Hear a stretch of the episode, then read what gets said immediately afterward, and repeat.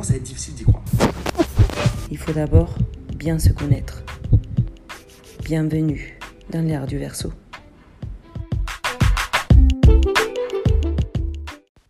Bonjour à toutes et à tous. Merci beaucoup d'être ici euh, encore euh, une fois pour euh, les troisième épisode de ce podcast. Je m'excuse pour le petit retard que cela a pris, mais j'avoue, cet épisode est, cet épisode est un peu différent. sachez que ce sera le seul épisode où je ne parlerai que de moi, mais il me semble quand même important que vous me connaissiez et puis, euh, s'il y a un truc que j'ai appris dans la vie, c'est qu'une fois qu'on partage notre histoire, au-delà de, de s'exposer, comme euh, beaucoup euh, d'entre vous pourraient peut-être croire, ça aide aussi à, à trouver des personnes qui peuvent s'identifier à nous et du coup à trouver quand même un, un endroit où ne pas se sentir si mal. Je veux dire, euh, lorsqu'on se rend compte qu'on n'est pas le seul à avoir vécu euh, des choses difficiles, euh, tristes, même atroces, ben on se sent mieux en fait. Et c'est bizarre, mais en tout cas, moi, c'est ce que j'ai vécu. Et c'est pour ça que, que je ose aujourd'hui partager mon histoire avec vous. Sachez que c'est euh, voilà, c'est une histoire qui est un peu dure, donc voilà, il y a du contenu qui peut être un peu sensible. Je vous le dis quand même, hein, je vous préviens quand même. Euh, mais le but, euh, c'est pas du tout de vous faire ressentir de la peine. c'est vraiment pas ça du tout. Le but de cet épisode, c'est de vous faire comprendre quelque chose qui, qui m'aide moi euh, tous les jours, c'est que votre passé ne définit pas votre présent. J'en suis persuadée, certaine même. Si j'avais une religion, ce serait cette phrase, car elle m'a sauvé la vie et elle me la sauve tous les jours. Par où commencer? Bon, commençons par les débuts. Je suis née à la ville de Mexico le 19 septembre 1989 exactement quatre ans après le tremblement de terre le plus meurtrier de la ville. Je sais, c'est pas Jojo, mais c'est pas moi qui l'a choisi. Il y a dans cette ville 28 millions d'habitants. Et dans cette foule, mes deux parents se sont rencontrés. Mon père est le fils d'un couple espagnol qui a quitté l'Andalousie après la guerre, en plein essor de la dictature de Franco. Ma mère, elle est mexicaine, mais pas à 100%. Sa grand-mère, elle avait aussi des origines euh, espagnole ou française, euh, je sais plus. Et puis son grand-père, il avait des origines africaines. Autant vous dire que je ne sais pas quel est le mélange exact qui coule par mes veines, mais tout ça m'a valu un petit problème identitaire dont je vous reparlerai plus tard. À l'âge de six ans, j'ai connu la solitude. La solitude de pleurer en silence dans le lit superposé où on dormait ma sœur et moi. J'ai toujours voulu dormir en haut, mais cette place était attribuée à ma sœur.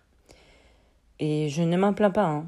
mais c'est drôle quand même comment Célie Duo faisait analogie avec tous les autres domaines de la vie où on me faisait bien comprendre que je n'étais pas la meilleure. Pas des liens en auteur pour une fille capricieuse et qui des trop. Et vous savez pourquoi je me suis mise à pleurer en silence? Eh bien, sachez qu'à cet âge-là, les choses ont commencé à tourner vinaigre. Mes parents n'étaient pas des parents comme euh, ceux des films ou des séries américaines qu'on regardait euh, tout le temps. Vous savez, j'ai grandi à Mexico. Hein. Moi, je voulais croire que oui, mais non. La réalité, euh, la réalité est qu'ils nous ont eu à un âge où à peine ils savaient qui ils étaient. Deux gamins de 24 ans amoureux qui donnaient naissance à une paire de jumelles alors qu'ils qu'ils n'avaient même pas fini la fac. Vous pouvez, vous pouvez imaginer que la suite a été euh, quand même très rock'n'roll. les problèmes des couples, les problèmes d'argent, la frustration, la violence, l'alcool, et j'en passe. Toutes ces choses se sont invitées à la maison de Mejia Salas. Oui, j'ai deux noms de famille, chez nous c'est comme ça. L'angoisse et la peur que tout cela produisait chez ma jumelle et chez moi étaient la cause de mes sanglots silencieux. Bref, comme je vous l'ai dit, euh, tout a vraiment tourné vinaigre. Moi, je me souviens d'être en colère, très en colère. J'avais à peine perdu mes premières dents que je me sentais obligée de m'interposer entre mes deux parents adolescents lors de leur bagarre à la con et de leur euh, demander d'arrêter leurs idioties. Je voulais défendre ma sœur, la protéger. J'en étais convaincue, c'était ma mission. C'était moi la, guerrière. J'étais certaine d'être très forte et très puissante. Et ces sentiments m'ont accompagnée jusqu'à mes dix ans, quand mon père est parti du Mexique. Car après plusieurs séparations et puis un divorce qui s'est avéré être un fraude, mon papa a quitté le pays avec une autre femme, direction l'Espagne. Mon monde s'est écroulé. Je suis devenue l'adolescent la plus rebelle de la Terre. J'étais tout simplement insupportable. J'ai pris comme habitude de fuguer de chez moi, de me cacher chez des douteux amis qui avaient euh, cinq, six ans de plus que moi, dans des quartiers qui ne ressemblent pas à, aucun quartier européen de tous ceux que j'ai vus. Je n'avais pas du tout l'air d'une gamine. À mes douze ans, je portais déjà un soutien-gorge et j'ai fessé exactement la même taille que je fais aujourd'hui, 1m56. Et puis le regard. On me le disait souvent, que je n'avais plus du tout le regard d'un enfant. Du coup, deux ans après, ma mère a pris une décision. Elle m'a annoncé que j'allais passer un séjour en Espagne avec mon père pour me ressourcer. Je ne voulais pas quitter le Mexique, évidemment, mais toute ma famille m'a convaincue. Pars, Patty, ça va te faire du bien, tu trouveras un équilibre, tu oublieras des gens euh, qui ne te conviennent pas. Ça a fait son effet, j'ai accepté. Au mois de mars, peut-être le 28, je me souviens pas bien, de l'année 2002, j'ai quitté mon pays d'origine. Mes amis, ma famille, ma mère et ma sœur, convaincus qu'un mois en Espagne allait me calmer, calmer ma mère, calmer tout le monde.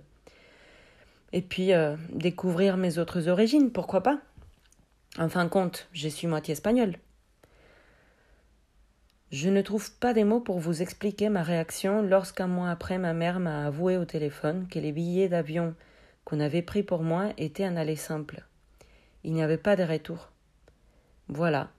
À 13 ans, je me suis trouvée prisonnière dans un village au fin fond de l'Andalousie, Pozo Blanco, 15 000 habitants, au milieu des oliviers et des vaches. Dios mio. Autant vous dire que ces sentiments de guerrière puissante s'est dissipé en un quart de seconde. Heureusement que ma grand-mère était là. Je ne sais pas combien de mes larmes elle a dû essuyer avec ses vêtements soigneusement confectionnés par elle-même. Lola, ma grand-mère, elle était modiste. J'ai passé six mois sans vouloir parler à ma mère. Mais très honnêtement, lorsque j'ai rencontré ma famille espagnole, les sœurs de ma grand-mère, mon tonton Antonio, les cousines et cousins, j'ai commencé à apprécier cet endroit tranquille où on pouvait sortir les poubelles à 12 heures du matin, sans devoir quêter tout autour de soi pour éviter d'être volé, agressé euh, ou pire. Je n'entendais plus de bagarres ni de tirs dans la rue, je ne devais plus m'inquiéter tous les soirs pour voir si mon père allait rentrer sain et sauf. Et moi, je pouvais sortir me balader autant que je voulais. De toute manière, le village faisait euh, vingt minutes de marche euh, d'une pointe à l'autre euh, à ce moment-là. Hein. Là, on parle d'il y a vingt ans. Mais il y a un truc que j'ai pas du tout prévu, et pourtant ma grand-mère, elle me le disait souvent. Fais attention avec les gens du village. Pueblo chico, infierno grande ce qui voulait dire euh, petit village, grand enfer. Puis en septembre, quand j'ai intégré le collège, là, j'ai tout compris. On se moquait de moi, de mon accent, de ma tête, de mon corps, de mes histoires sur ma ville, l'une des plus dangereuses au monde. Je n'étais pas du tout préparée pour faire face à tout ça. Et puis, euh, je voulais m'en sortir toute seule. J'ai fini par essayer de trouver des amis à tout prix. J'étais jeune et je ne savais pas m'imposer euh, je ne savais pas imposer des limites. Donc je me suis effacée. Et tout le monde pouvait prendre les déçus sur moi. Je ne me défendais plus en fait. J'acceptais les moqueries et même mon groupe d'amis, euh, entre guillemets, proches, m'appelait euh, Sudaka, Panchita, bref. Voilà, le problème identitaire dont je vous ai parlé au début. je n'étais plus euh, mexicaine, ni espagnole, ni rien. J'étais un extraterrestre. Je me suis camouflé du coup. Mon accent a changé, je me suis mise à parler comme eux. Je cherchais à tout prix à ressembler à ces filles, qui était plus mince, plus grande, plus claire des que moi. Et à 14 ans, au mois d'août, lors d'une fête foraine, j'ai découvert quelque chose de magique pour maigrir, quelque chose qui me faisait perdre 2-3 kilos chaque week-end. Les amphétamines. Après, à 16 ans, euh, la MDMA. À 17 ans, la cocaïne. Bref, j'ai fait des conneries. J'étais complètement perdue. Mon père ne se rendait pas forcément compte. Lui, il avait déjà beaucoup à gérer avec lui-même et ses problèmes de dépression et d'alcool. Ma sœur, qui nous a rejoints en Espagne quand j'avais 15 ans, elle faisait sa vie. On croissait à peine des mots. Franchement, je m'en veux un peu parce que j'ai pas été là pour elle. Tout ce que je voulais, c'était de sortir de vendredi à dimanche et puis euh, oublier ma vie, quoi. Je vous les cache pas, hein. Ces années restent des années floues pour moi. Ma mémoire a longtemps essayé de cacher tout ça. J'ai eu honte. Je m'en suis voulu. Je me suis sentie sale et coupable de toutes ces bêtises. J'avais pas compris qu'en fait, euh, j'étais en détresse émotionnelle profonde. J'ai dû atteindre 14 ans pour me réveiller et arrêter d'en avoir honte, arrêter de culpabiliser. Après, je dois aussi dire que j'ai travaillé. Je ne sais pas comment, mais j'ai toujours travaillé et étudié. Une semaine avant mes 16 ans, bah, c'est l'âge légal pour bosser en Espagne, je me suis trouvé un petit job dans un café internet. Vous savez, cet endroit archaïque euh, où on venait euh, se connecter à internet euh, en échange de quelques pièces. Après, je bossais dans un bar, dans une boîte de nuit, je donnais des cours d'anglais, bref. En même temps, je suivais mes études avec euh, l'essence naturelle que j'ai pour apprendre, la loi de l'effort minimum. je faisais peu, mais j'avais des bonnes notes. J'avançais dans la vie comme je pouvais, en fait. Et maintenant que j'y pense, c'était un peu comme cette histoire euh, du docteur Jekyll et Mr. Hyde. En fait, c'est comme si j'étais deux en un. Il y avait une partie de moi euh, qui voulait s'en sortir et puis il y avait une autre qui voulait disparaître. Et puis, la première bonne décision de ma vie. J'ai décidé de partir de chez moi. La situation avec mon père me faisait mal. J'ai compris que je ne pouvais pas le sauver de lui-même. J'étais aussi très fortement impactée par la perte d'une amie proche lors d'un accident de voiture causé par les excès de fêtes et de drogues. Et puis, euh, plusieurs de mes amis ont commencé à s'éloigner de moi je me suis réveillée. Je me suis dit que ça, c'était pas une vie pour moi. Et je suis partie à Cordoba. à 18 ans, je m'émancipais. J'arrêtais les drogues et je me mettais au boulot afin de comprendre quelle serait la suite. J'ai repris les études un an après. J'ai commencé la fac à 21 ans. Je me suis séparée enfin de celui qui avait été mon je sais pas quoi pendant quatre ans, un mec qui me maltraitait et pour lequel j'étais folle amoureuse. Mais mes histoires d'amour, euh, ça, euh, ça, je le laisserai pour euh, un autre chapitre. La fac m'a ouvert les yeux. À 22 ans, je ne sortais qu'avec des Erasmus. Je me suis éloignée des gens de mon village. Je rencontrais des personnes de tous les coins du monde. J'ai vécu avec une fille italienne qui est aujourd'hui une grande amie. Je rencontrais ma Becky. Becky, en fait, c'est ma merveilleuse âme sœur. Elle est anglaise. Je l'adore, c'est une de mes meilleures amies. Je suis sortie avec un Hollandais, avec un Allemand, bref. je fais les tours du monde euh, tout en restant en Espagne. Et puis, euh, les messages étaient clairs. Mon destin était de partir encore plus loin, comme Lola, comme ma grand-mère. Partir à l'aventure et me refaire une vie sur mesure. Personne ne me connaissait ailleurs. C'était mon opportunité de laisser mon passé derrière moi. J'ai eu des superbes résultats lors de mes, examens à la fac. Et en fait, j'ai réussi à obtenir une bourse pour partir en tant qu'Erasmus. Je faisais des études d'anglais car mon rêve était de devenir euh, prof à la fac. Mais contre toute attente, j'ai choisi la France. Ne me demandez pas pourquoi, je continue à ne pas savoir ce qui m'a pris. Mon vol a atterri vers 21h30 le 14 septembre 2012. Oui, vous avez bien fait les calculs. Dix ans après ce départ brutal de mon pays natal, je reprenais la main sur ma vie, et cette fois-ci, j'arrivais ici, à Paris. Paris, mon amour, toi et moi, nous avons aussi une drôle d'histoire ensemble. Je suis montée dans les taxis et le conducteur m'a parlé. Avez-vous... J'ai entendu un baragouinage incompréhensible.